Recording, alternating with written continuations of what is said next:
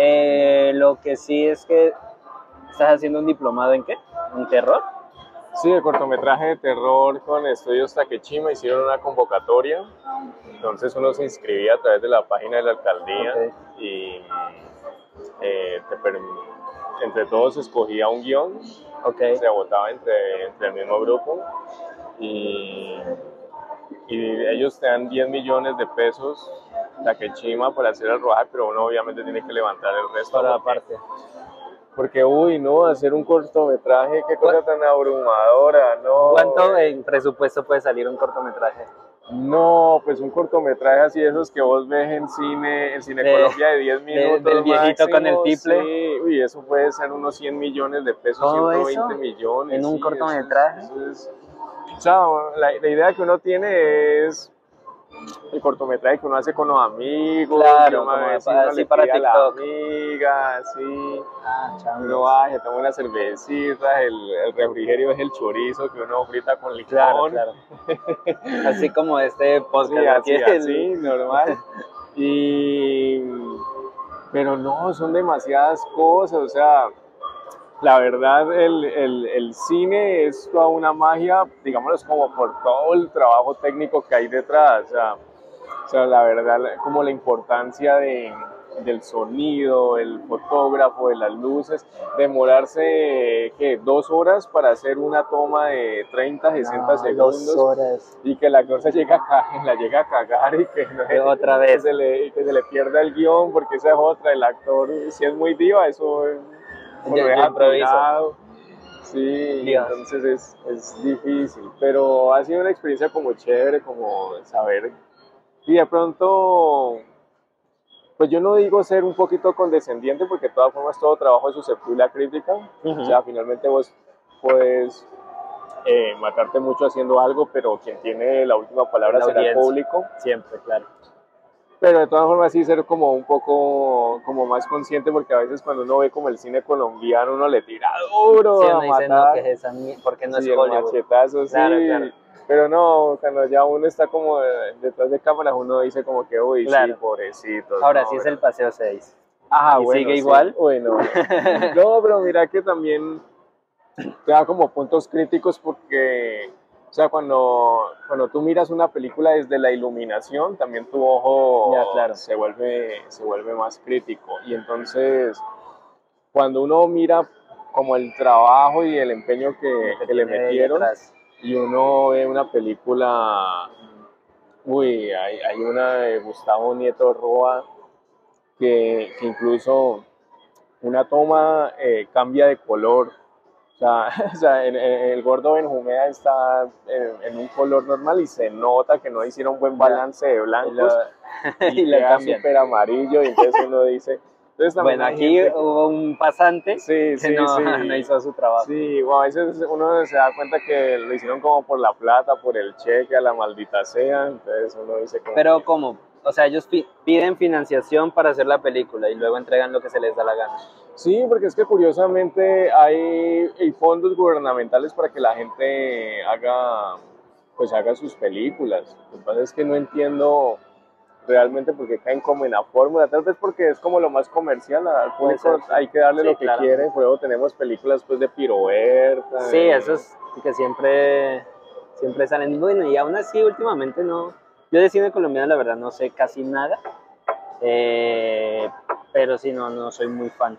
Sea, pero uno también tiende a decir como que, ah, es que es colombiano, seguro es malo y ya ni la Sí, veo. sí. Ni siquiera hago el, el esfuerzo. Claro, y como lo que más se mueve es pues Harold Trompetero por esa misma alianza que tiene con Caracol Claro, todo, también. le mueven a su Amparo Grisales, pues, entonces... Deben tener ahí su lobby también entre, Sí, porque siempre son sí, los sí. mismos directores con los mismos actores y están ahí. No, pero si uno le busca, uno puede encontrar cosas del cine colombiano chéveres, por lo menos a mí... em, la cara oculta, que se la llega a Pero es es la como una película de suspenso, terror, el de... ¿O será que estamos confundiendo? La cara oculta. La cara es la- oculta es con Antonio Banderas.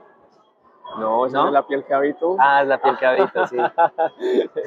La cara oculta, Digo- capaz y voy a spoilear, es que vive detrás de un espejo. Ay, porque es Sí, súper- aquí es alerta de spoiler, pero sí es esa. Sí, es esa. Pero esa no es colombiana, ¿sí? Sí, es filmada acá en Colombia. Pues yo me imagino que lo que pasa es que es muy chistoso porque como te digo, o sea, para un cortometraje son como 120 millones. Entonces, lógico, cuando hacen una película, entonces empiezan que el fondo francés, que el fondo brasileño, Ah, que ok. no sé qué vaina. Entonces, cuando, por eso cuando uno mira una película colombiana, eh, los créditos son tan largos, los créditos iniciales, porque tienen que darle mejor. La- la- lo- el, el principal. sí, el crédito el a todos los principal. que están ahí. sí, sí, Pero ya- ya no, cuál. hay, ah, yo, yo creo que hay como unas ganas Sí, de querer buenas. hacer películas de ficción y de terror. Pues lo que necesita es que la, la gente apoya, a- apoye. Aunque realmente yo tampoco soy de los que, ay, entonces uno tiene que ser condescendiente y solo por ser colombiano hay que ponerse Ya voy a. No, Sí, pero, sí, pero no, uno la- pero- al menos darle la primera vista. Pero darle, sí, la oportunidad. sí, eso, es, eso es verdad, eso nos falta bastante. Y que bueno, aunque también hay cosas que por lo menos a mí no me interesan, a mí no me interesan. Hay sacar una película con Farina, no sé. Bueno, ahí. Bueno, la de Junior Jane hasta de pronto me parecía interesante porque Sí, también hay que- aventura, ya, uno entiende. Junior Jane es el, el de. Sí, el que mataron. El que mataron ahí. Bueno, sí, ese tiene más sí, drama. Sí, tiene más drama. es que ya, si ya hay muerte ahí involucrada, hay, No, hay pero- suspenso ahí. Pero pues ver a Farina no. No, sí, bueno, su carrera artística, pero tampoco vería una película de ella. Bueno, que carrera artística, carrera, será una como carrera mínima. Carrera, es que Pero capaz y luego la invito y Sí, no sí, quiero ay, quedar no, mal. no, no. Ay, bueno, sí, sí, sí. Saludos a Farina, si está Sí, bien. sí, sí, le da a Farina. Sí, no, ¿Te imaginas que sea sí? más popular que nosotros? ¿Qué tal que Sí. nos banee? No, no, Que después nos... no, la gente está muy... muy- ¿Vos crees que, o sea, la película que pesa más, la parte técnica o que tenga un buen guion? O sea, porque si tenés un gran guion y muy mala Sí. parte técnica, Es la, que... la salva tal vez el guion. Sí, ¿o no? no, pues yo considero que sí, una buena historia, sin importar cómo esté hecha, eh, siempre, siempre encanta. Yo recomiendo una película que se llama Tinta, se escribe en inglés Ink. Ok. Es una película así súper independiente. Yo Monsters, creo Inc. que... De terror, Monster Inc. De, De- de de tinta, tinta. sí. Y es así como medio surrealista, con tintes de terror. Y, y me parecía incluso la película como chistosa porque hay una escena donde hay un personaje que se va a armar una bomba y se nota que es como el, el cosito ese plástico que parece un consolador donde uno guarda el cepillo de dientes. sí, Ese- sí, sí. y Es, que, es que se nota. Pero la película es tan buena que uno cree en la convención y Uno dice, y- se lo cree, no, y, y es muy buena y bastante conmovedora y, y Ok. es bacana. Ok. No, yo considero que siempre hay que tener un, un buen guion, una, hay que contar una buena historia, porque es que siempre pasa cuando uno ve una película que pudo estar muy chévere, con una muy buena manufactura, por lo menos la última de Evil Dead, yo no sé si usted la ha visto. No la he visto, pero sí, sí, sí sé cuál es. Ay, Sí he querido verla, capaz y... Sí, no, pues la película a nivel técnico tiene cosas muy bacanas, igual no supera lo artesanal pues que Ya. hizo Sam Raimi, pero Claro, no, la Sam historia se vuelve como monótona, repetitiva, entonces Ok, ok. no aguanta, pero sí, un buen guion. ¿Esa, ¿Esa es de Sam Raimi también o, o ya no, solo no, agarraron no, el título? Solamente de- agarraron el, el título y ya. Y, y bueno, y pues uno tiene pues como las películas de Rápidos y Furiosos, que yo la verdad ¿No? siendo honestos, yo creo que me vi como. No, mira que son como las películas que siempre pasan en The Film Sí, Zone, que uno va que pasando, pasando. TNT y... No, y como que engancha porque son como tan extravagantes, como que, uy, un ovni los está persiguiendo, eh. Ay, mira, no ¿Cómo, sé. cómo Toretto es más rápido que Sí, el se van, a Starship? estrellar con, se van a estrellar contra un dinosaurio, algo así. Y entonces uno- son cosas que se que están como por las escenas, pero que realmente en la historia, Ya. en la historia El guion es sí, basiquísimo. es. Pero- pues, empezando eso que mueren y resucitan. y- Bueno, sí. Y que, ah, no estaba muerto. O, o de la nada, ya nos quedamos sin villanos. Pues tenía un hermano que, gemelo. Ay, sí, el la- hermano, el hermano. Y, y el hermano tenía un amigo Y mafioso. y Todos así su- buscan venganza, todos Ajá, buscan todos venganza por algo, ¿verdad? Sí, No, no, no, yo soy muy fan, la verdad, Rápido y Furioso. Sí. Y ayer justamente empecé de nuevo la 1, porque quiero ver, Ajá. no- ahí va, como las dos últimas no las he visto. Y Valentina no ha visto ninguna, entonces dijimos, va, hagamos maratón para ir a ver la La última. vas a torturar. Ella fue idea de ella. Y empezamos a ver la 1 y se nota que está muy vieja. O sea, el color así amarillo como de los 2001, la ropa, todo, y unas escenas de pantalla verde en las, los carros que se nota muchísimo. Y uno ya como que ahorita ya viéndolas con un ojo más, más, más adulto, como que sí, el guion está muy chapo. Está, está, está muy básica esa historia, pero está- igual los carros y Sí, las, sí. las chicas ahí están. que es lo que vende esa película.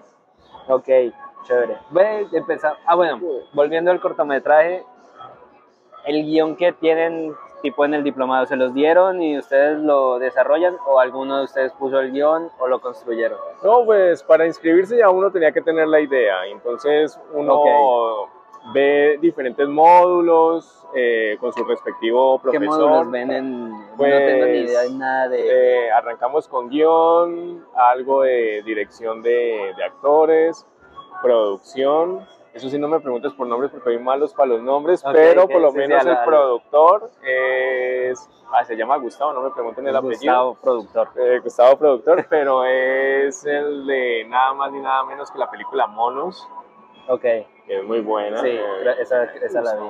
parece muy chévere. Ok, Y, eh, y ahora estamos, eh, ah, vimos uno de dirección de arte, también con un profe que hizo la, valga la redundancia, la dirección de arte de Perro Come Perro.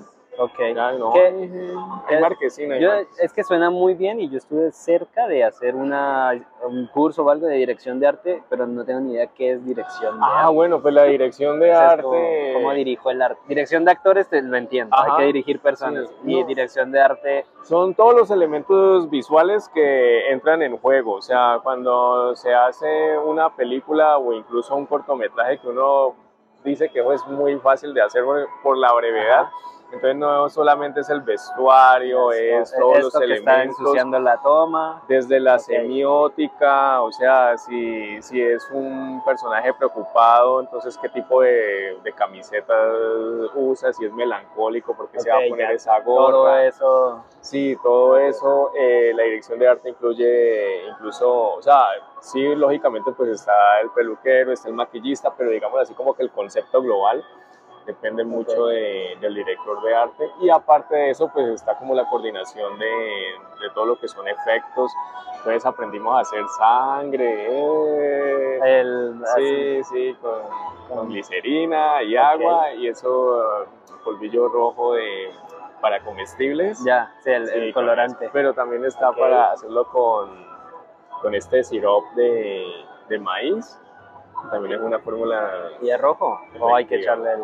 Sí, pues a nosotros nos enseñaron pues con el de glicerina, el de, Ok. el de sirop de maíz, o con la misma miel, pero esa miel barata de la que dan Sí, en sí, los- la del los pollos. pollo. Eso, Buenísimo, pal pollo. pollo con miel. Y también con esa con ese colorante rojo y ahí Ok. entonces como experimentar, darle y por lo menos esas cosas como tan lógicas como con no es lo mismo la sangre que sale de la boca pues que ya está como diluida la sangre seca Claro. entonces así también para la escena Son hay muchos detallitos ahí que uno... claro son los detallitos y también eh, es como toda la, la maquetación es decir si el personaje vive en un apartamento cómo va a estar decorado Ok, y eh, Bueno, sí, pues, siempre he tenido esa duda porque con el arte es muy de interpretación, ¿no? Entonces con el cine alguien llega y dice, no, entonces por la vestimenta del personaje, yo creo que es que está, está melancólico y no sé qué. Y, y a veces no es como que, no, simplemente estaba, lo hicieron así porque es lo que había, llegó como que no hay ropa, mucho detrás de... llega. Como con las pinturas de gente mamadora, no, el artista quiso decir que este plátano simboliza la represión del capital. No, el señor pintó un, un plátano, tal vez. ¿Sí pasa o no? ¿O siempre Sí, está? sí, no, o siempre eh, al menos debería estar Es así de que cuidado. eh, se, pues se supone que una buena película te lo tiene que contar todo a nivel, a nivel visual. O sea, lógicamente sí hay una carga actoral, Claro, pero digamos que a diferencia de la literatura donde el autor sí puede hacer como la divagación descripción. y la descripción, no, es como eh, el, el solo hecho de los encuadres, por lo menos me acuerdo de la, de la película Parásitos, no sé sí, si- sí, gran, gran película. que ya después empecé- se empezó como a, a mostrar que pues, se ubicaran donde se ubicaran desde la misma fotografía, la misma dirección de arte, siempre estaba como esa línea divisoria de, de clases sociales. Sí, chévere, chévere. Entonces, como que todas esas cosas aportan a, la, a la historia, porque es que en un cine, uno, en el cine no es contarlo, es mostrarlo. mostrarlo. Que a veces, a veces pasa, yo me acuerdo que hay una película que no me gusta mucho que se llama Clímax, No la he visto. eh, uy, a mí la verdad no me gustó y entonces el director quiere poner a muchos personajes en conflicto y el hombre se inventa que como que tienen que dar un testimonio, no sé realmente porque como que están, van a ser como las memorias de, de cierto grupo de baile y pone a todos los actores a como a confesarse. Y sí, Ok. es un recurso, pero tenía como 15, 20 No. personajes y todos escupiendo la, Confesión. escupiendo la información, sí. Ya. Entonces uno como que no, es muy, muy, muy chambón, ya, no. como No, era convence. mejor como que mostrarlos y a través de, no sé, cómo toman el café, la taza, Sí, fue lo como recurso. Esto es más fácil de resolver Sí. así. Hablen, cuenten su, su drama y luego Sí, seguimos. y las cosas sutiles. Cool, Entonces, cool. ¿Sabías que el director este de Parásitos, sí me imagino que fue el director, en Amazon el man sacó del el sketchbook, o sea, vos puedes comprar el libro de, De, de las tomas, el storyboard de eso. Yo lo busqué, lo iba a pedir, estaba entre que costoso y uno dice no tanto, porque es Parásitos y, y ahí se ve, y estaba, está, está cool. Para si a alguien le gusta el cine, creo que es una buena recomendación. Ah, sí, también me Y más si estás metido ahí, como ver Sí. cómo de man plasmó eso desde el inicio, chévere. No, pues imagínate si decís parásito, ¿cómo será esa todo en todas partes al mismo No, tiempo? no, ese story. No, eso tiene que ser una vaina No, no, muy sí, loca. ¿verdad, no? Eso tiene que ser una vaina muy a manga, pues. Sí, tiene que ser un manga completamente. Y por ejemplo, ahí en, en- en- en películas como todo en todas partes al mismo tiempo donde tú ves el peso y la dirección de arte Sí, ahí sí de se los nota muchísimo. vestuarios. Uy, eso, lo- los mismos cambios de locación, los colores que hay en un escenario, o sea, todo, Claro. todo Y- habla de la psicología del color.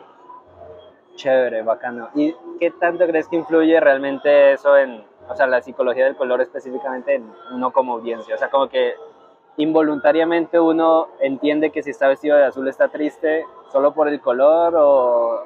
Pues mira que yo creo que sí, cuando uno logra engancharse, es que a veces yo creo que hay como, sí, hay, a veces hay como muchas películas como de fórmula, que a ver, no sé si le te ha pasado que tú ves como una película y es como tan insípida, como, ay, por lo menos a mí, películas malas, esas que dan en esos canales tipo Hallmark, que son como unos melodramas holandeses, Ya, que sí, todo sí. es como, y es como uno ver una telenovela larga, que las telenovelas de hecho no tienen nada de psicología del color porque lo que necesitan es iluminarlo todo para que, como lo hacen desde diferentes cámaras, entonces la medición tiene que ser igual Claro, para todas. luego corregir color es Ajá. un pedo. Entonces, por tanto, cuando tú ves, digamos, eh, una telenovela, tú te das cuenta que todo está del mismo color, Claro. con, la, con la misma temperatura, entonces Un tema. no atrae. Pero sí, cuando uno realmente se mete, o sea, piensa en tu película favorita desde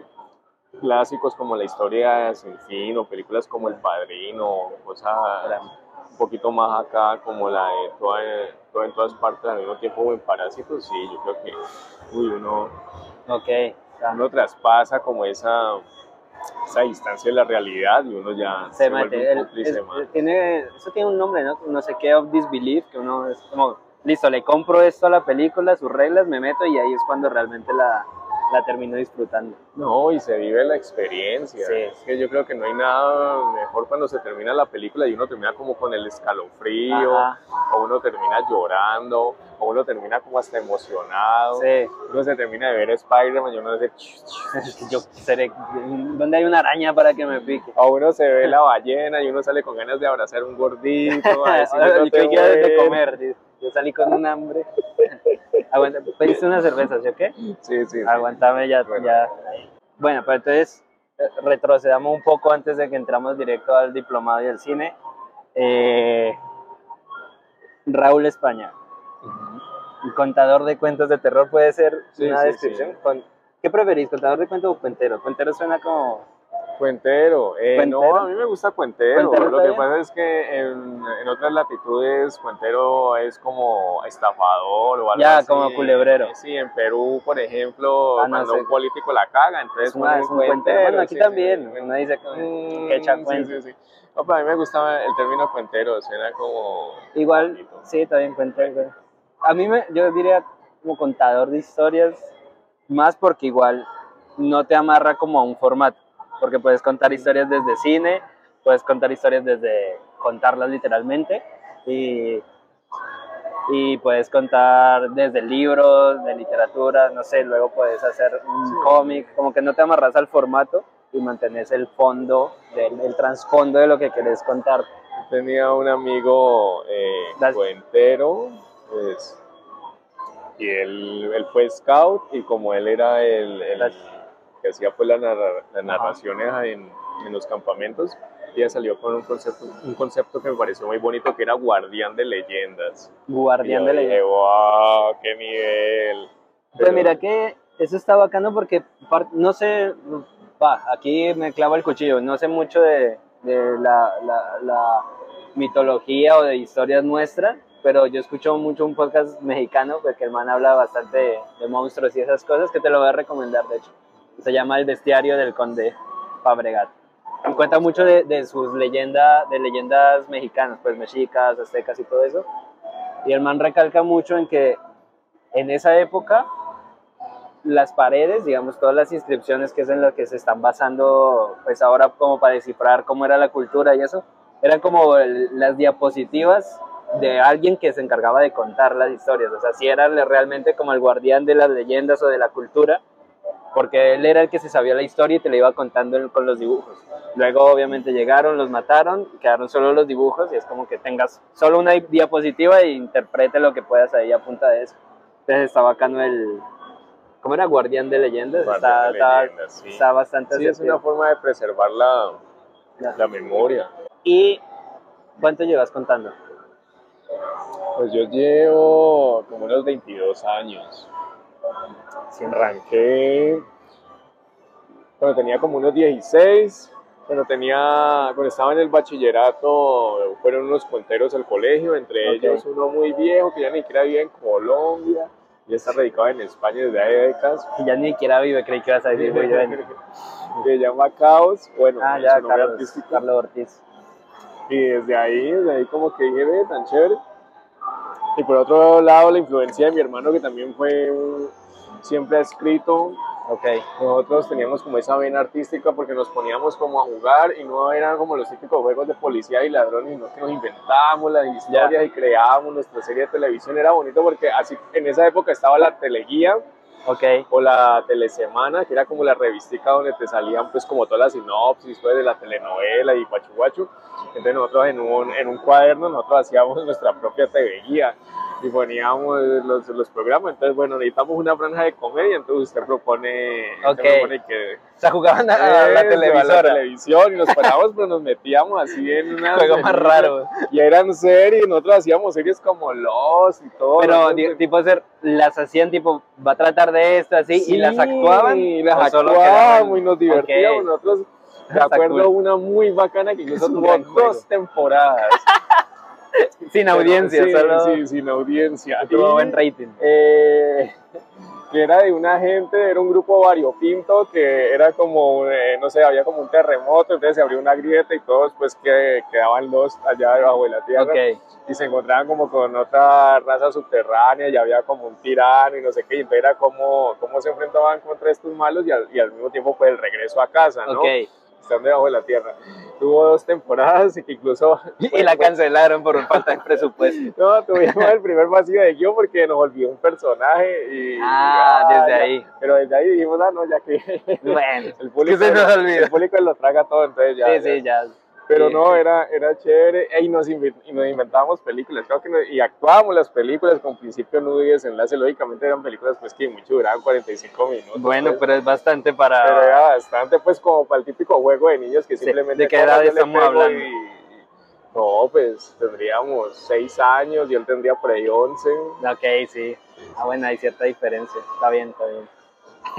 Bueno, Juguemos a ser productores de televisión, esa es nueva. Creo que son los, Sí. los únicos. No, seguro. a hacer parrilla, güey. Hacer- bueno, hoy vamos a hacer la parrilla y todo. Dios. Sí, Con se, se lo tomaron muy, muy en serio. sí. Jugar, bueno, bueno, este show lo vamos a cancelar. ¿Qué motivos habían para cancelar un show? No, no, no, no, todos eran exitosos, claro, lógico. Ah, bueno, había películas que cancelaban porque pronto me metí una patada pues muy duro y terminaba llorando, entonces no sé. Eh, pero, ah, me acuerdo que eso fue cuando estábamos jugando a, como era la época de, de las locas academias de, Eh, claro, loca academia de pilo- de pilotos, nosotros pilotos. nos inventamos la loca academia de golf y, y ahí me metí una patada y ahí se, Ya está ahí. tuvo que cancelar el rodaje de Sí, la sí, película. eh, sí. tu- perdimos un actor y director y productor de por un golpe bajo. Nah, eso está muy cool. Y desde que empezaste hace 20 años a contar, ¿fue de terror directamente o arrancaste con un proceso más? Porque, tipo, o sea, sos como, no sé, acá en Colombia, qué otra persona que se dedica a contar cuentos o que sea cuentero está especializado en el nicho de terror. No conozco más, seguramente por ahí habrá algunos que dicen, tengo unos cuentos de terror para Halloween, pues que vos sí te enfocaste directo en, yo lo que hago es de terror.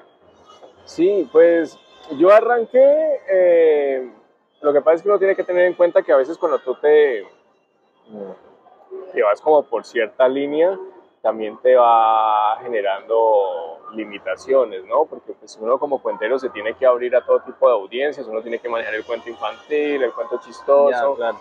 aprender a, a manejar calle, ese es un es, tema. que es bastante duro, pero pues hay que, hay que saberlo hacer.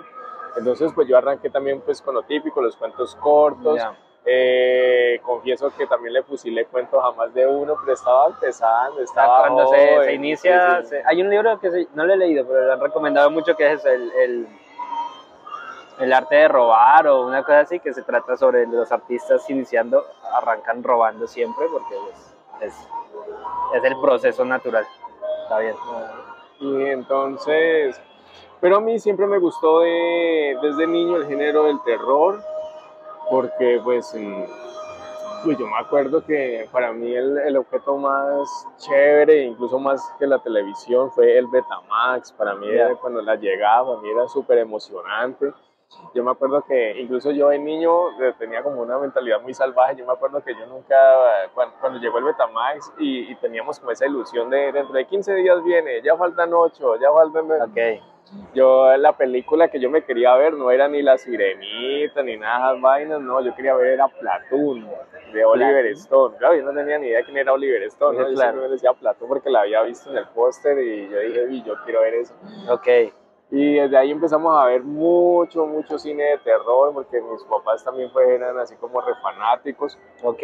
y estaban paralelo a las series de televisión como era La Dimensión Desconocida, y Ya. cuentos del lado oscuro, monstruos. Lo que pasa es que usted no es. eh, No, es les que yo ya- esa sí, no, muy jóvenes. yo- no. Incluso había una serie colombiana de cuentos de terror que se llamaba Suspenso 7 y 30. No, a mí me tocó séptima puerta. Ah, bueno, pero, Era bueno. pero ese era como investigaciones, ¿no? Sí, era un sí. poquito más tipo los archivos X, ¿no? Pero en Suspenso 7 y 30, bueno, se llamaba así porque lo daban a las 7 y 30. y era de Es que antes- suspenso. Es que antes los, los, los, los noticieros no eran tan largos, eran como de 7 a 7 Sí, era, no, no había muchas noticias en la época. Sí, la verdad. No se enteraban de tanto. Sí, nos dominaban. Sí, nos, nos dominaban más. Y entonces, ah, no, pues si Pastrana era presentador de, de un noticiero, te imagínate. ¿En serio? Eso sí da terror. Pastrana. Pastrana es hombre, un cuento de terror Pastrana colombiano. dando noticias con razón quedó presidente. Ah, ok. y Ana Hitchcock presenta, entonces también como que tenía como esa fascinación porque cuando yo veía cuenteros todos salían como contigo conejo o cuentos chistosos como el del pollito que lo caga la vaca y cuando haces mierda desde acá no digas mi tío Ok. eh, que eran cuentos pues chéveres como divertidos pero yo decía "Mi- es que nadie es, es que de verdad no, es No, muy raro es- es que es se cuente difícil. de terror o, o de ciencia ficción entonces yo me acuerdo de cuando yo me paraba siempre había como, como ese cambio de, de ritmo De en mood, extremo, porque me acuerdo que incluso pues el mismo Jonathan Lennis tenía el cuento de, de, de- de los espermatozoides que están dentro de un testículo y entonces empiezan a discutir que el destino no existe y al final el destino es pura paja. cosas así. Ok, es un gran, es, es un gran remate. Sí, es, es- es un clásico de la cuentería y todo eso. Y claro, yo sí salía con cosas bien raras, pues. Sí, y sí, eran cuentos inspirados en, en, en Stephen King, que yo lo empecé a coleccionar en serio cuando ya tenía como unos 13 o 14 años, que lógicamente pues ya leía. Pero tenía como 10 años, me gustaban los libros de escalofríos, los de R.L. Stein, porque pues realmente eran libros para niños, ¿no? Eran muy... Eran- fáciles de- en media hora, 40 minutos, se enganchaban bastante. Y ya como a los 14, 15 años ya lo empezó a leer, entonces era como muy bacano hacer las, las, las adaptaciones. ¿Sabes con cuál de Stephen King arrancaste? ¿Te- ¿La tenés claro? Sí, con uno que se llama Hay Tigres. Hay tigres. Sí, que es una historia de un niño que le hacen bullying en el colegio y preciso esa mañana le dan muchas ganas de orinar, pobrecito. Ah, yo te lo he escuchado incluso, claro. Entonces, Y justo que están de malas que cuando llega al baño hay un tigre. Ok. Y eso es algo que me gusta mucho de Stephen King porque al igual que, que Cortázar o, o que Borges, o sea, no, no porque escriban igual, lógicamente, sino en el sentido en que es como lo, lo paranormal o lo fantástico se, se incrusta como en las cosas cotidianas, ¿no? Ya, claro. Digamos a diferencia de Lovecraft como en el color que provino del espacio, que ya es el meteorito, ¿no? Como que la- sí, claro, ya tiene su, siempre es como lo externo o por lo menos si, si nosotros nos vamos ya como a la, a la literatura más clásica, digamos Mary Shelley que tiene un Frankenstein que tiene que armar un, un, Un ca- un monstruo. y no sé qué. Fue lo que me gusta de, de- de estos autores o como Cortázar, que algo como ponerse el saco, ¿no? Y, y que a veces uno se lo va a poner y, y se enreda y no falta el que hay- quiera sacar la, la camisa por una, por- la cabeza La por cabeza una por la manga. manga, claro. Sí. Ok. Entonces, y a partir de eso, eh, crear un, un cuento fantástico, sí. Entonces eso Ok, me pareció cool, muy cool. chévere. Y, y empezar pues como a contar. Y me, iba, y me iba muy bien, además porque yo creo que uno, uno tiene que buscar como su mollo, como, eso es como, yo siempre he dicho cuando la gente dice, ay no, es que como está de moda la comedia, entonces todos vamos a ser comediantes Claro. y no, ser chistoso es como el que es bonito, o sea, el que es bonito es bonito y el Sí, que es no- chistoso es chistoso, y sí, ¿no? Y yo no sé, yo tenía tal vez como esa misma fascinación de, de, de contar de, de terror, también me, no, no sé si eso como que me motivó como a desarrollar como el talento, como a buscar la forma, si había que construir escénicamente el zombie, entonces cómo hacer el zombie. Claro, cómo- porque es que mu- mucho de lo que da, asusta es o que se ve muy aterrador o, o que no se ve, pero cuando estás contando cómo lo plasmas con solo palabras, no tenés más el recursos, mane- sí, eso, eso es con un drama. Yo El creo que por eso de- la gente casi no se mete por ese lado a claro. contar. Porque por lo menos a mí no es, eh, me pareció muy chistoso. Una vez ahí un cuentero me dijo, ah, estamos en un conversatorio, estamos en el épico. Y Ajá. dijo, es que, ay, es que yo siempre he contado cuentos de terror, pero la gente se muere, se muere de la, Pero risa. sí, eso. Ay, no, pero es que el man desde que sale ese así, Claro, hace su- su- pelo y buscando a la chica y decirle hola, nena, a la salida ya, nos vemos. ya metió, ya no hay mood. Sí, sí, sí. Entonces, pues yo digo, no, pues este man sale a contar algo, pues yo la verdad digo, Va a dar me, risa. me muero de la risa, sí, porque el propio cantante lo comía, desde que uno lo ve y el man sale al escenario y así, pero, es, pero como te digo, o sea, es, es bacano, pero en el, en el cuento urbano, en el cuento Claro, en, en- en lo universitario, suyo. En lo suyo. Contando en- cosas de despecho la es un de- crack. me levanté a la pelada y también borraché con los amigos, que es lo mismo cuando uno ve a John López contando pues lo de los animales Claro, y todo claro, eso. claro. Pero claro, para, para hacer de terror, porque por lo menos está Henry Morales. Es Harry Morales. Ay, yo soy malo para Harry. los nombres, pero Harry. de Harry, ¿no? Morales. Sí, es. Harry Morales, sí. Que por cierto, muy buen amigo, pero yo soy malo para los nombres. Soy malo para los nombres. Pero Harry Morales, el, el hombre cuenta, pero el man se va más como por el sadismo, ¿no? O sea, él, él- él le gusta mucho como la parte de, del Marqués de Sade. Entonces, claro, el, el- el- uno lo ve y él ya tiene como esa, como esa mirada perversa y como ese Ya, ya. morbo y como esos cuentos del Marqués de Sade, uy, la verdad, no me parecen terroríficos, me parecen como pesados, Sí, es, es muy como so, no, no da miedo, pero te, te mete ahí en Sí, su, en su. Entonces, claro, eh, marica, el film tiene como ese estilo. En cambio, yo tengo una ventaja y es que yo tengo una cara como de buena gente. yo Sí, tengo no, una no cara parece tan que fueras a, a salir con ese tipo de cosas. La gente ni siquiera me cree que, que yo soy cuentero. Porque pues volviendo al punto, es que hay algunos que salen, como te digo, o sea, está como el que quiere ser chistoso, Claro. el que quiere ser coqueto, entonces como que hola. sí. Entonces claro, como la gente no lo espera, entonces me- es más fácil como engañarlos y tan, y tirar el zarpazo, entonces como generar ese contraste entre los personajes cuando yo hago el niñito que tiene Claro. muchas ganas de ir al baño y de un momento a otro sale como el tigre, entonces ya me meto como en situación.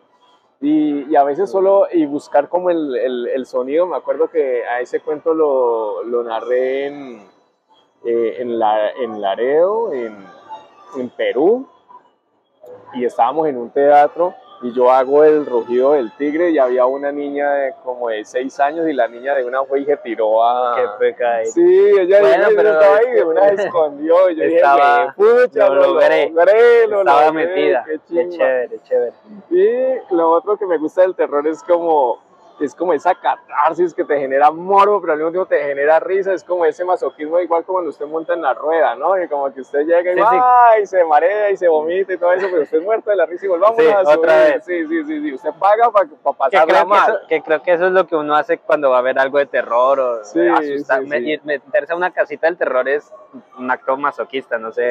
Sí, sí, y uno siempre va como con los amigos, Ajá, parche. y después uno empieza como, entonces también es como, como Sí, ¿verdad? ¿Qué, tend- qué tendremos los seres humanos que nos atrae tanto lo, lo- eh, eso, lo, lo, lo que es de terror, el suspenso, la- las historias de asesinos seriales y todo lo que hay detrás de eso a la gente le, le atrae? Pero no sé, hay algo ahí, estamos dañaditos ahí.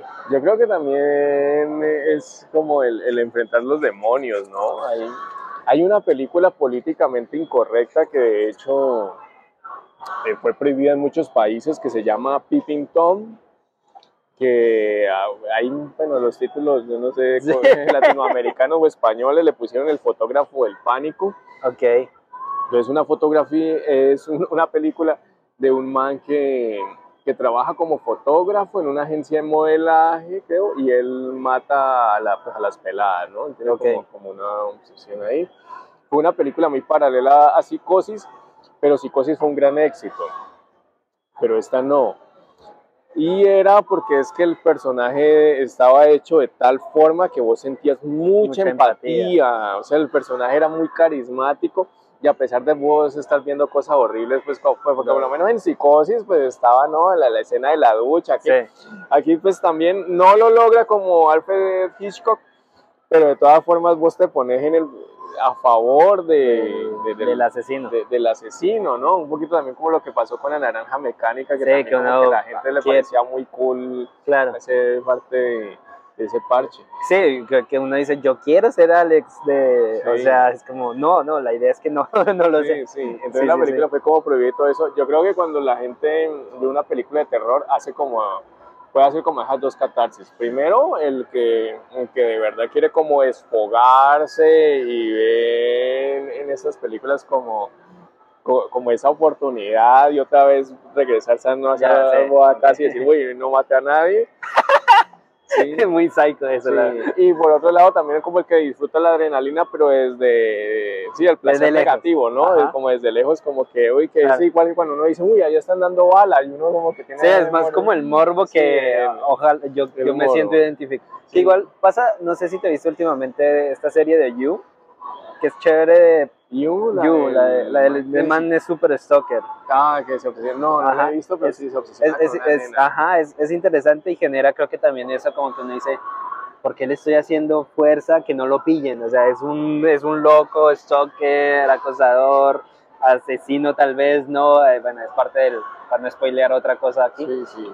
que pero uno dice, no, no, no, lo van a agarrar, que no, que no se den cuenta. En la vida real uno diría, "No, agárrenlo, Sí, está maldito, acosando sí, a esta sí, pobre chica. Pero esa es también, yo creo que una magia plasmar eso, que uno se sienta related, como se dice, o, o a favor de, de- del villano, digamos, eso tiene, tiene su magia contarlo de esa forma. Y por otro lado también está la figura del monstruo, ¿no? Cuando ya como es lo exótico, lo, lo anormal, lo amorfo, pero el monstruo o el espectro también tiene otras connotaciones, esta vez más como desde, desde lo surrealista, desde lo inconsciente, Ok. entonces puede ser como el remordimiento, lo que te hace, lo que te acecha, lo que te persigue, también puede ser esa confrontación con uno mismo, como eso, lo que se dice popularmente, los esqueletos que uno tiene en el, en el En el- closet. en el sé si armario. vos has visto la película Shooter, No. la del man No, que toma fotografías, pero lo que pasa es que la película también, lógicamente, es muy vieja, Ya, ya. porque era la fotografía de, de Que hay que película. releva- revelar. Claro, entonces el man cada vez que saca el negativo ve como una cara y cuando lo, cuando copia se da cuenta que hay como un fantasma que, Se le sigue. que está emergiendo ¿no? en cada Ah, copia. Claro, entonces también el monstruo termina siendo como una proyección de, De uno mismo. de nuestros pecados, de uno mismo, Claro. de las cosas que de alguna u otra forma tenemos que confrontar. Nice. Chévere, chévere. Bueno, entonces, después de, eh, vamos a llegar a la, a la parte relevante de lo que quería hablar, to- a, a profundizar un poquito. Después de 20 años de contar historias de terror, de estar obsesionado, apasionado por el terror, que es una obsesión un poco rara, llegas al momento en el que dices, listo, voy a escribir un libro. Por, o sea, como por qué, o ya lo venías planeando y siempre fue como tu opción de, listo, hago esto para llegar a esto, Ah, o, bueno. o en qué momento dices, ok, ya, ya quiero escribir mi libro. Ah, bueno, pues primero que todo sí es, em, eh, por un lado, eh, sí hay como una crisis existencial, porque la verdad cuando se lleva 20, a- más de 20 años, pues así como uno hace nuevos amigos y uno conserva, Ajá.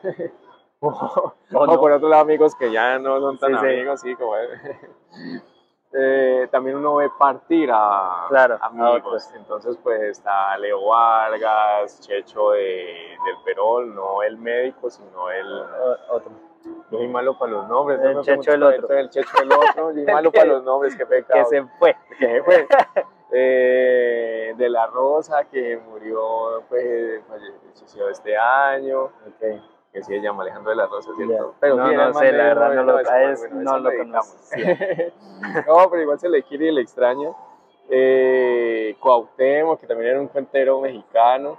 Y entonces también era como la cuentería es muy chévere porque es una conversación directa con el público, pero al mismo tiempo es muy efímera. ¿No? Claro. Te Porque- bajas y ya. Claro, porque pues imagínate a alguien que te diga, ¡uh, qué función tan chévere que vos hiciste! Sí, pero pues la hiciste hace cinco años o la hiciste hace Claro. cinco días, ¿no? Y entonces yo quería dejar como ese legado, quería dejar ese documento histórico. Lógicamente era meterse en otra disciplina, otro salto al vacío, de, uy, de, de muchas trasnochadas, porque la verdad había que, así como uno ensaya y mejor dicho lo da todo en el escenario para, para eh, satisfacer ese compromiso que uno tiene con el público, pues aquí en este caso imagínate un documento que se tiene que defender por sí solo. Solo, sí, no hay contexto, Sí, o sea, no hay nada. hay- sí, ahí No hay pajazo sonidos, no hay luces, sí, no- no, no hay ahí sí nada. ya llévelo y... Sí, y, y tiene, o debería generar lo mismo si estás en el mío leyéndolo que si estás en tu Mm. casa solo con una linterna debajo de las sábanas. Es como que, claro, tiene, tiene que tener un peso propio bastante grande. Entonces, pues se le trabajó bastante y se hizo el libro Los Remanentes, que eh, yo considero que todos, de alguna u otra forma, creamos o no creamos, tenemos como cierta experiencia con lo paranormal. Sí, O si usted no lo tiene, conoce a alguien que sí la tenga, que es su mamá, su abuela o algo. Yo conozco desde el que eh, se sueña con algún difunto que le da el número del chance o le devela algún secreto, Sí. ¿no? Eh, usted no es hijo de su papá, no sé, algo así. muy, muy, muy shakespeareano eso. Sí, véngate, sí, algo así.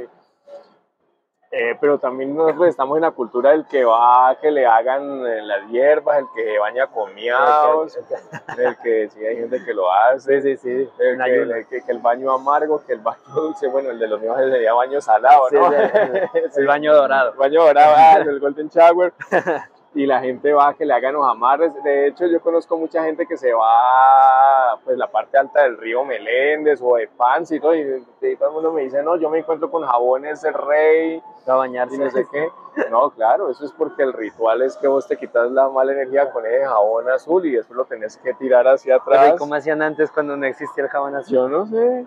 En el- Y, en el ritual no, y- no y en es- ese orden de ideas vos puedes encontrar el calzoncillo amarrado, todo eso. No, eso claro. sí da miedo, ¿no? Tener Sí, un eso es, yo, yo amarrado. encontré un calzoncillo amarrado, sí, sí, Sí, me sí, daría imagínate que a mujer le diga, no, no se le para, no es conmigo, no, no, no, no, es terrible. Qué horror.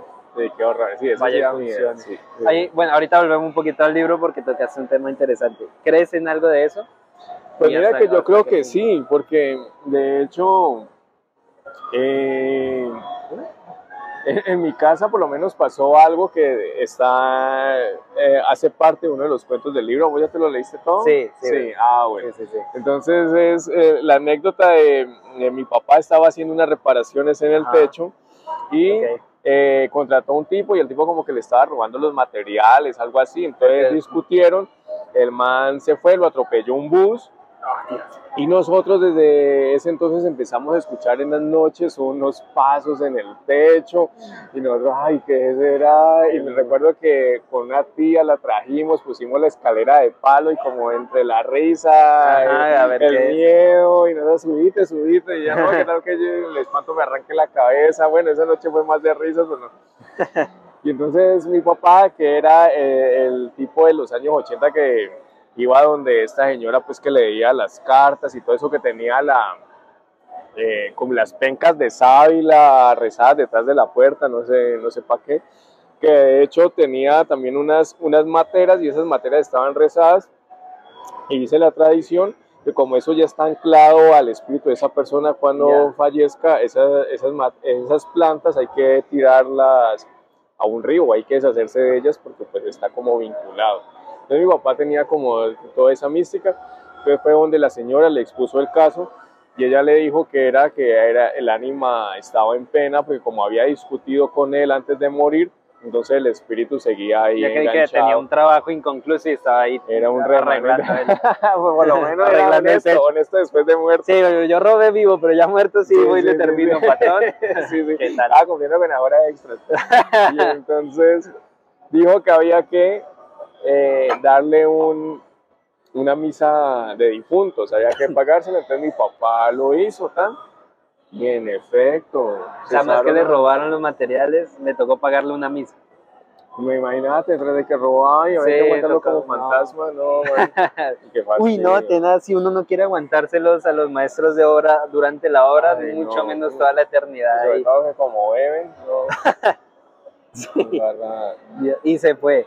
O se sea, fue, y desaparecieron, ¿no? Y pues es que no se robaban nada, o sea, porque uno podría decir lo más, lo más no, racional, se no, metió no, a robar, no. metieron, Yo pero diría- no, era simplemente que caminaban y La caminaban. del gato, la del chavo. Sí. Otro gato. Otro la gato, sí. Mi mamá también tenía otra anécdota que una vez estaba en, la- estaba en su habitación y entonces empezó a escuchar una entaconada.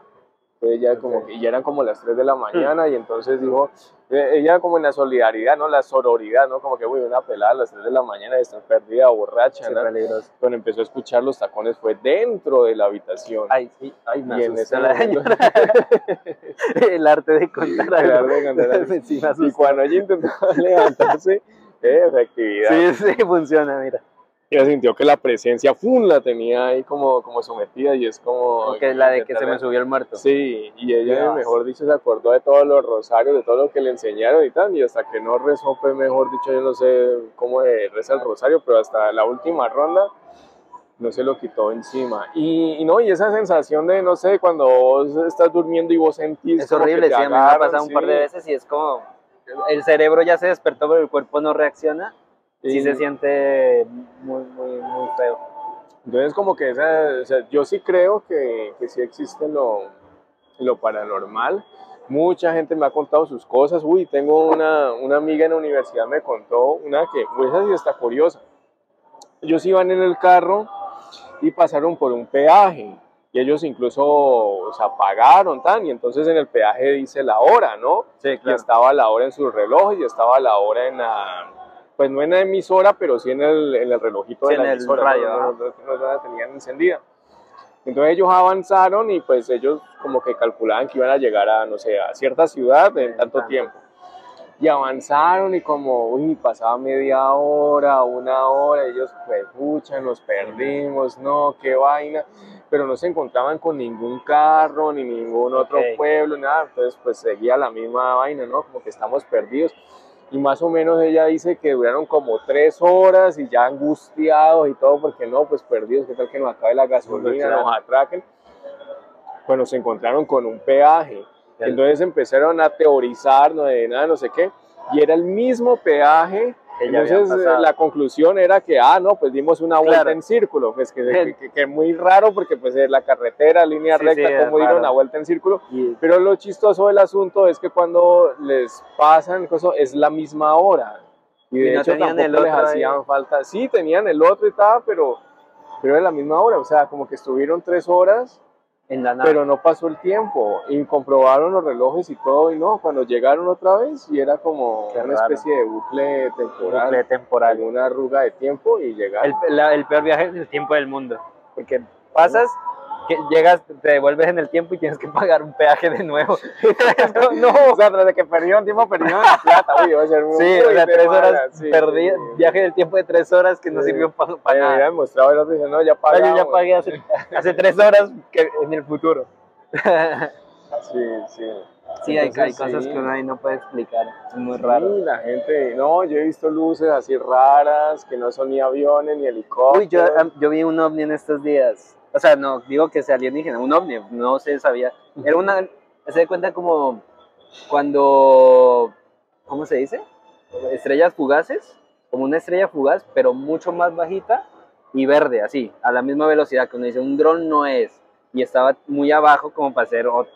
Y no, deja, y, y no era un avión de estos que pasa muy rápido porque ni sonó ni nada y no dejó estela de, estela de, de humo que dejan esos aviones. Dije, y ya no, no tuve ni a quién decirle ni nada, ni, ni pruebas. Solo puse en Twitter, vi un ovni y ya. Eso, Sí. eso fue lo más raro que... Eh, No, si uno le pregunta a la gente, no, la gente te, te cuenta que va a apariciones, No, sí, que escucha cosas. Bueno, Eh, eso es esquizofrenia. También, eso sí, ya. Bueno, sí, cosas que le digan, eh, mata a tu jefe. No, no, no. Incendia la casa. Sí, sí, Ok. no, no, no. Entonces, sí, tenés ahí cierta... Sí, sí, lo- Chévere. Yo sí creo. Y, y yo considero que incluso los religiosos, los que son muy cristianos, que, que ellos a veces son como que, no, esto es del mundo, ¿no? Esa expresión como tan Del rara, mundo. sí, sí, del mundo, nosotros, ay, Sí. los iluminados. Los que Los extraterrestres. pues. Sí, sí, sí. Y, y si vos te ponías a analizar desde la lógica, si ellos creen en el Dios, tienen que creer por antonomasia En en el otro, diablo, claro. sí. Y en la misma Biblia se mencionan las criaturas, se menciona Leviatán. Jesús tuvo que eh, hacer un exorcismo con la legión, le dijo que Ah, quién sí, eres que los tiraban los cerdos y no qué. llámanos legión porque somos muchos. Entonces sí, yo creo que, que incluso si una persona es muy religiosa y todo eso, eh, si cree en los ángeles y todo eso, Tiene que creer, tiene claro, que en el otro lado, en el otro bando. demonios. Ok, ok, interesante.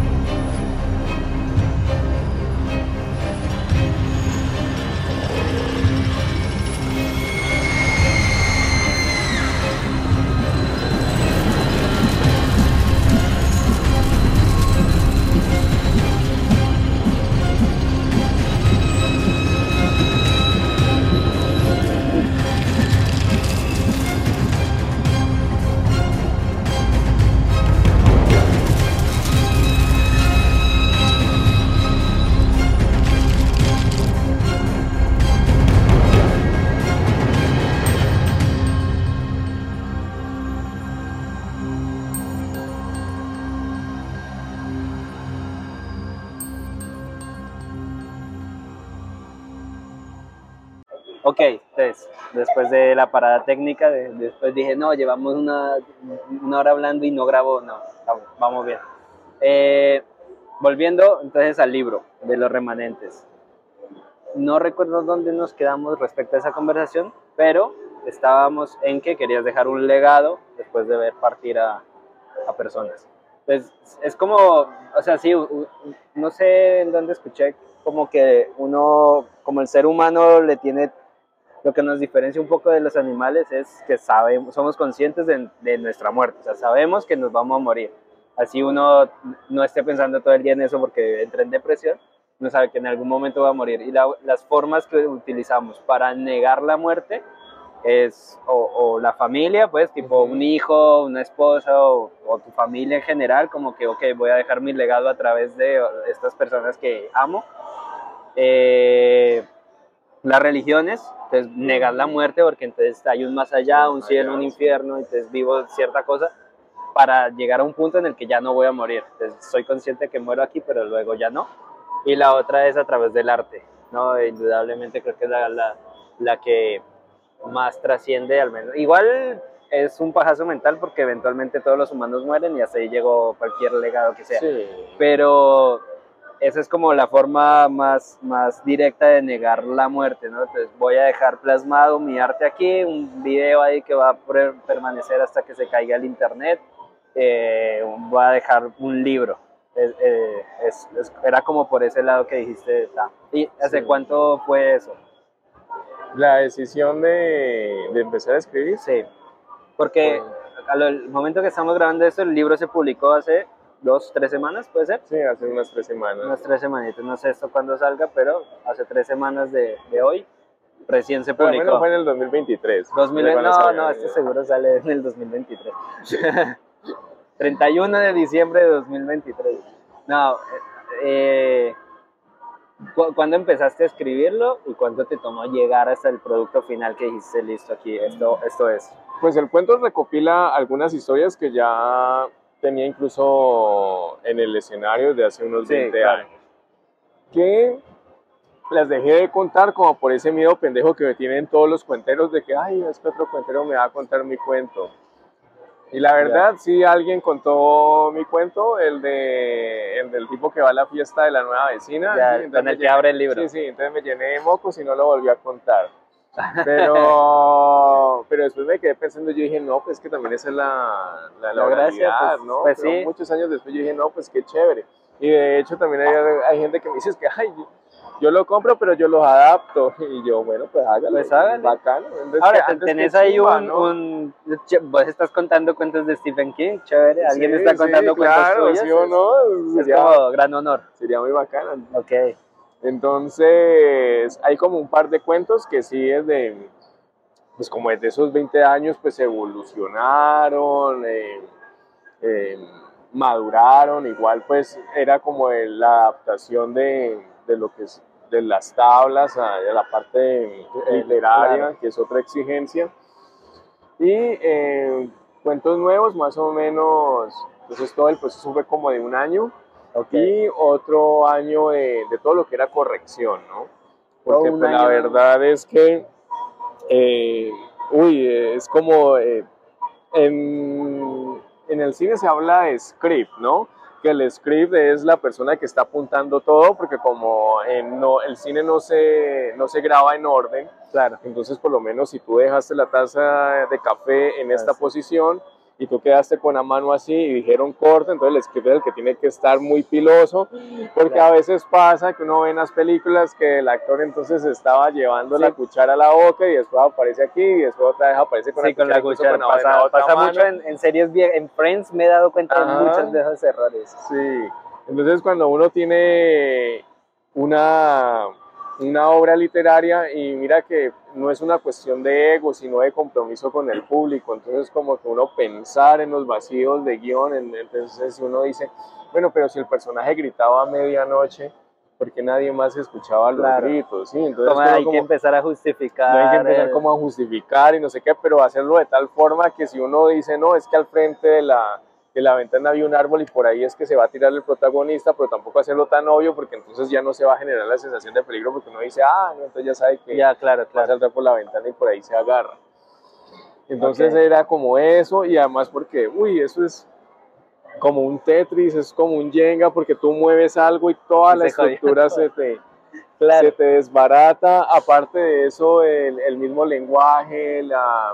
Mm, la sinonimia, la construcción de, de, los párrafos, además porque pues cuando uno habla, o sea, la misma, la misma cuentería es como, como tan informal y es tan natural, entonces la gente te, te perdona muchas Te cosas. pasa, claro.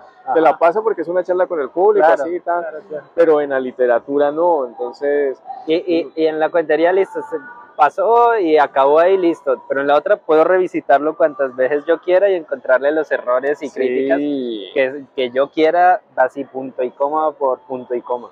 entonces ahí sí, sí o sí, entonces hay que hacer un trabajo bastante meti- meticuloso y se le envió pues a expertos y todo, también gente muy crítica que dio unas opiniones bastante acertadas, entonces se trabajó mucho pues como para el, para el proceso final y entonces más o menos como unos dos años en Unos dos años en, en- Y eso que ya tenías recopilado. O sea que, que, que si ahorita fueras a escribir otro, te puede tomar más. O, cre- o crees que menos, porque igual ya la experiencia Ah, bueno. del proceso. Sí, pues se tiene como la experiencia, igual cuando vos hablas por lo menos con un corrector de estilo y él te va como Ajá. señalando las cosas, ya uno como que aprendiendo y uno dice como que, ah, sí, entonces también uno como que se va aprendiendo como los truquitos para que uno mismo... Claro, ya, ya haya menos ida y vuelta con, con Ajá, los sí, correctores. sí, sí. Ok. Y, lo auto, ¿cómo se dice? ¿Produjiste? Sin, Sí, sin es autogestión, sí, sin editorial, porque Claro, eso pues, ayuda. Era primero la parte económica de verdad pues eh, como para no entrar como en estas discusiones de porcentajes y todo eso pues es mejor uno tener como autonomía de su propia obra Sí, claro, ¿no? Y es que te, te come, el- Ujú. la, la editorial te come todas las Sí. ganancias. ¿Qué aporta la editorial? Digo, obviamente el proceso Ah, es duro, bueno, sí. pero ¿en qué te aporta que digas, bueno, sí, hubiera, hubiera valido la pena irme con una editorial Ah, por bueno, esto que específicamente? Te ponen pues como en las librerías que te ponen en los festivales pero igual eso no todo eso No es ganan- Claro, Sí, o sea, lo- cuando yo empecé como a, lo, a- a como la gestión de dónde lo podía publicar, todo eso me decían, no, es que este es el paquete y para que y con el- y si usted lo compra, entonces nosotros lo metemos en la feria del libro, lo metemos no sé qué, pero pues igual forma eh, subían como más los costos. En cambio, Una me- mafia. Era, me salía más fácil tener como una independencia y como yo de todas formas cuento cuentos y me sigo presentando, entonces al final de la función pues uno... lo puedes promover, claro. No, y, y- y los que van a escucharte, pues, te- o sea, ya tienes como el nicho ahí atrapado, más fácil de llegar. Eso está, está bueno. Eh, entonces, los remanentes, por acá vamos a estar poniendo un tráiler en este punto. Ah, a mí sí. yo del futuro, ponemos el tráiler porque Sí, no, sí, lo, no lo- justo no lo trajimos para mostrarlo.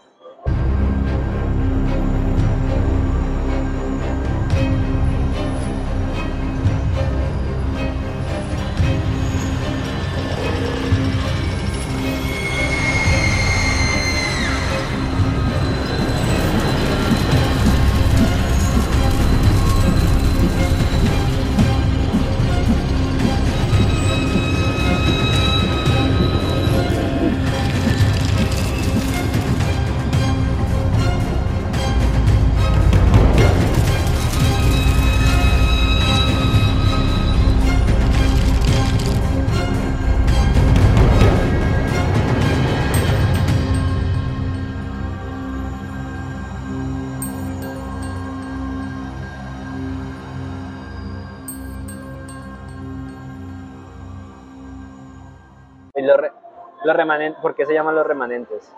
Ah, bueno, pues digámoslo así como en esta tradición de, de sucesos paranormales, el remanente es ese espíritu, como esa ánima en pena, que a lo mejor por un acto de violencia o porque su muerte fue forzada, Ok. entonces se queda como anclado a algo, no, no puede como pasar del todo al otro lado, sino que se, Se queda, queda como ahí. esa energía anclada, esa energía remanente. Ya. Y por otro lado, pues, como lo que hablábamos antes, de que el monstruo es como esa proyección también de nuestros propios demonios. Entonces, todos andamos como con ese remanente que puede ser un remordimiento, esa pregunta de qué tal si yo hubiese hecho tal cosa, o ese secreto que todos queremos ocultar, pero está ahí como Ya, el ya, propio cuerpo, ahí picando el cerebro. Ok. Entonces, el remanente como desde, como desde esas do- Desde ese de esos dos significados. Ok. Y la mayoría de los cuentos tienen que ver con lo, con lo paranormal, pero también es como esa proyección también de, de los personajes que no han podido soltar algo, que en sus vidas tienen como cabos sueltos y tarde que temprano como esa verdad o esa realidad que quieren negar, pues va a terminar alcanzándolos. Además que por más que uno niegue las cosas, de todas formas siempre están ahí Sí. y como un espíritu remanente Un esperando remanente en cualquier momento, el momento donde usted dé el papayazo para atacar. Ok, cool, chévere. ¿Y tenés pensado, o sea, como afianzarte en el lado de la literatura o tal vez dices, por ahora ya cumplí con esto y- o querés seguir dándole a No, pues a mí me gusta Te ves como de autor de terror. Sí, Sí. sí. Eh, ahora con esto lo, lo del cine, me parece que es chévere, ha sido un bonito aprendizaje, pero creo que a veces cuando, o sea, todo lo que tú puedas aprender te va a enriquecer en lo que tú haces. Claro, Pero a veces, digamos así como dice el refrán, el que mucho abarca poco, aprieta, entonces también uno como que se va diluyendo. Entonces considero que lo del cine ha sido una experiencia muy bacana, eh, pero la verdad es, como, es moverle, meterle mucha ficha, gastarle mucho tiempo. Más bien voy a seguir en lo de la, en lo de la literatura y sobre todo en la literatura, literatura de terror. Y eso es como, alguien me decía que eso es como el tatuaje, ¿no? Que uno, una persona sí. se hace uno y se ya no, no puede parar. sí, va a parecer Tiene, como tiene, tiene pinta de... Ajá. Y entonces, en ese orden de ideas, de hecho, en, en lo que se ha publicado el libro, se ha movido, ya se me ocurrieron Vale, un par de historias, Cool, cool. entonces, O sea, ya tenés como el proyecto, de, bueno, va para el segundo acá y luego... ¿Y lo, lo, lo, los, lo querés seguir tipo recopilación de cuentos como antología o te llama por ahí una novela larga Ah, o por ahora... pues en este momento los cuentos. que cuentos son el- el-. Sí, está bien, porque está la novela ya es una cosa más complicada porque es tipo río, ¿no? Donde... Sí, no, imagínate lo que, lo que decías en la edición de algo aquí, jo- joder un cuento corto, ahora una novela, que jodes algo al final, tienes que reevaluar toda, sí, la, sí, sí. toda la obra, que debe ser un gallo tremendo. Pero a mí me, me gusta el, el cuento, me gusta esa sensación, como dice, como dice el negro tipo odontólogo, que, porque Cortázar decía que el cuento, pues la novela es por puntos y el cuento es por knockout. Entonces, Ajá. como que en poco tiempo y que la gente tenga esa sensación del odontólogo, ¿no? Entonces, ya, ya, ya. Ok, me, me- encanta irme chévere. como por esa parte y darle como la, la eh, el giro inesperado, entonces la al lector desprevenido. Ok, Pero de pronto en un futuro, cuando tenga una idea así como Más- para una novela, que es una, una historia compleja, sí, también. Igual así arrancan muchos, ¿no? Poco con cuentos y luego va sacando Asimov, yo soy muy fan de Isaac Asimov, no tanto. Sí. So- ¿Sos, ¿Sos Team Lovecraft? ¿Te gusta Lovecraft o, o A mí me menos? gusta, a mí me gusta el color que provino del espacio, me encanta, Ok. me gusta el reanimador, me parece muy El bueno, me, me gusta tanto el cuento y la adaptación cinematográfica que hicieron, que es muy ochentera. Ok.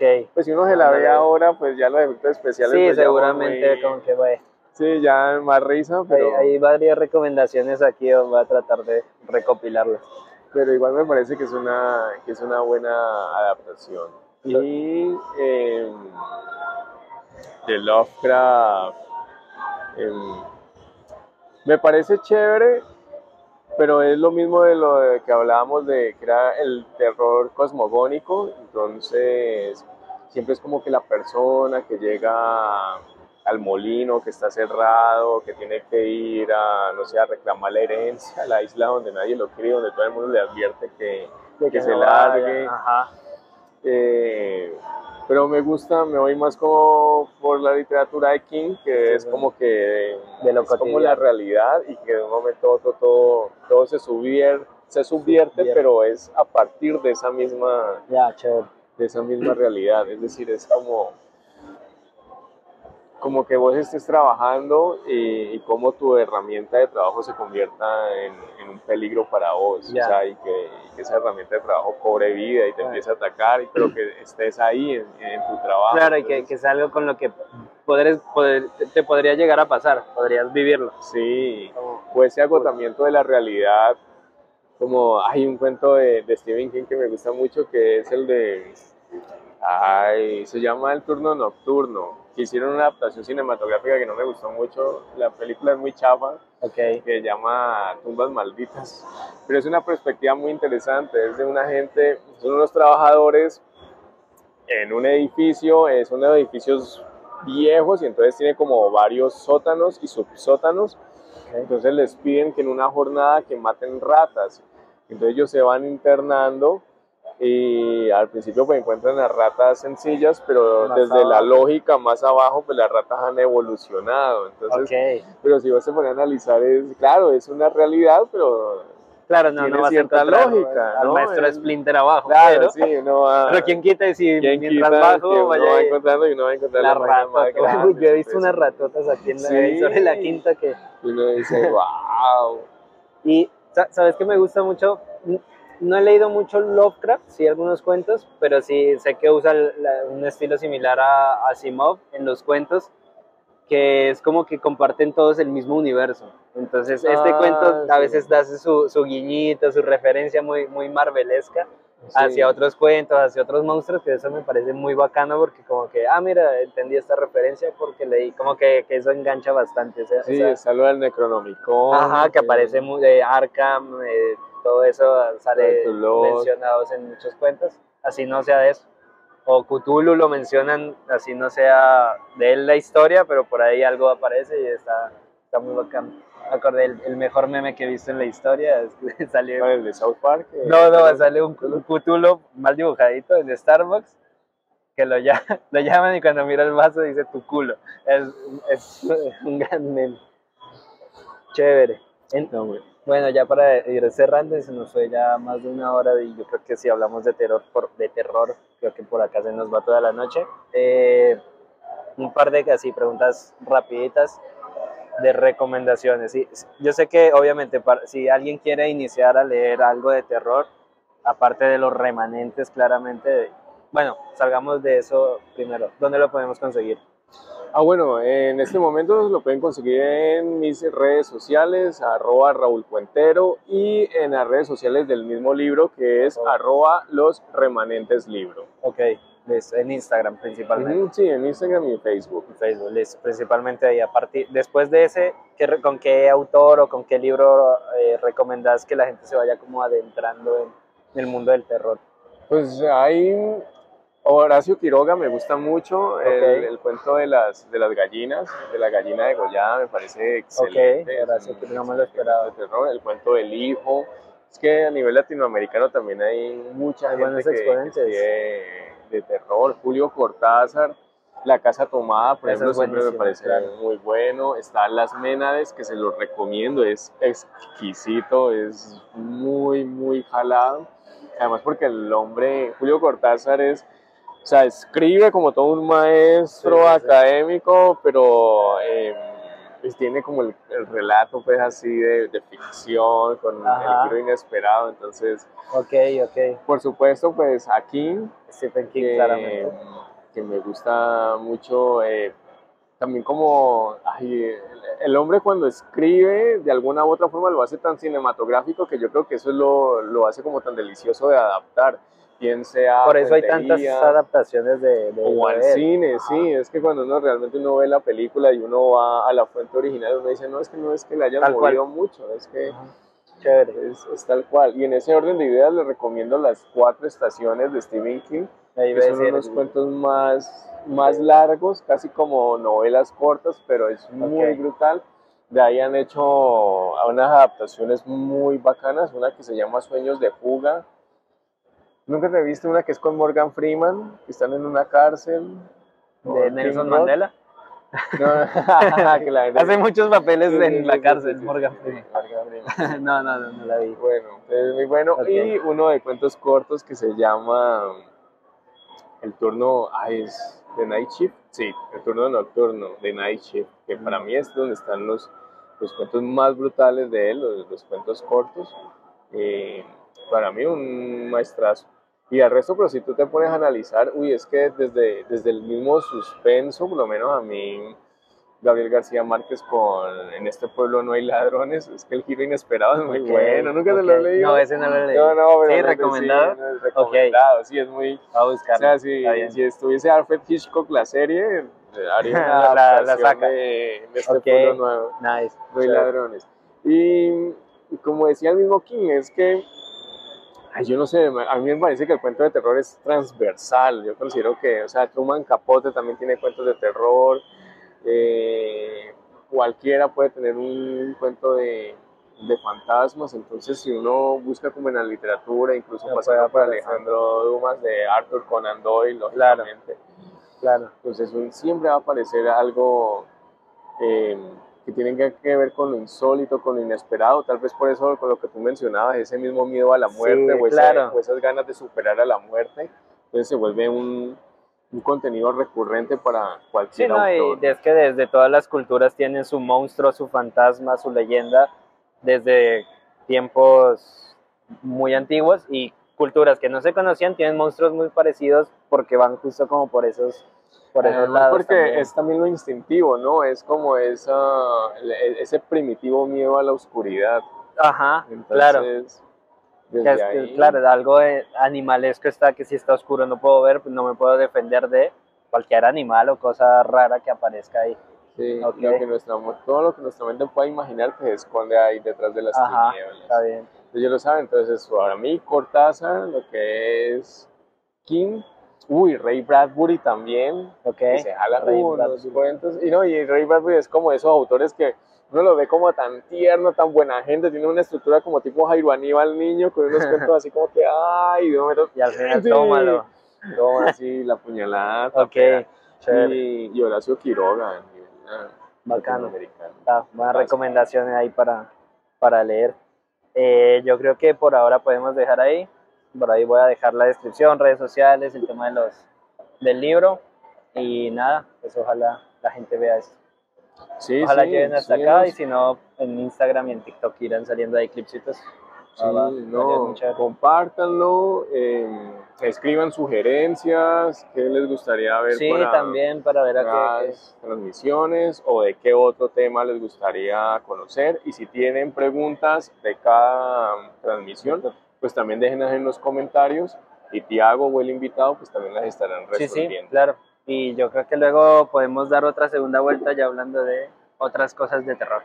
Que yo creo que, que de eso hay bastante ahí para cortar. Sí, Hombre, hacer muchísimas una gracias. historia del arte del terror. A Eso, historia del arte, la, la segunda la hacemos con esa, de una. Bacano, Listo. me gusta. Está bien, Tiago. listo, estamos Adiós, ahí. comunidad. Chao. Chao, chao.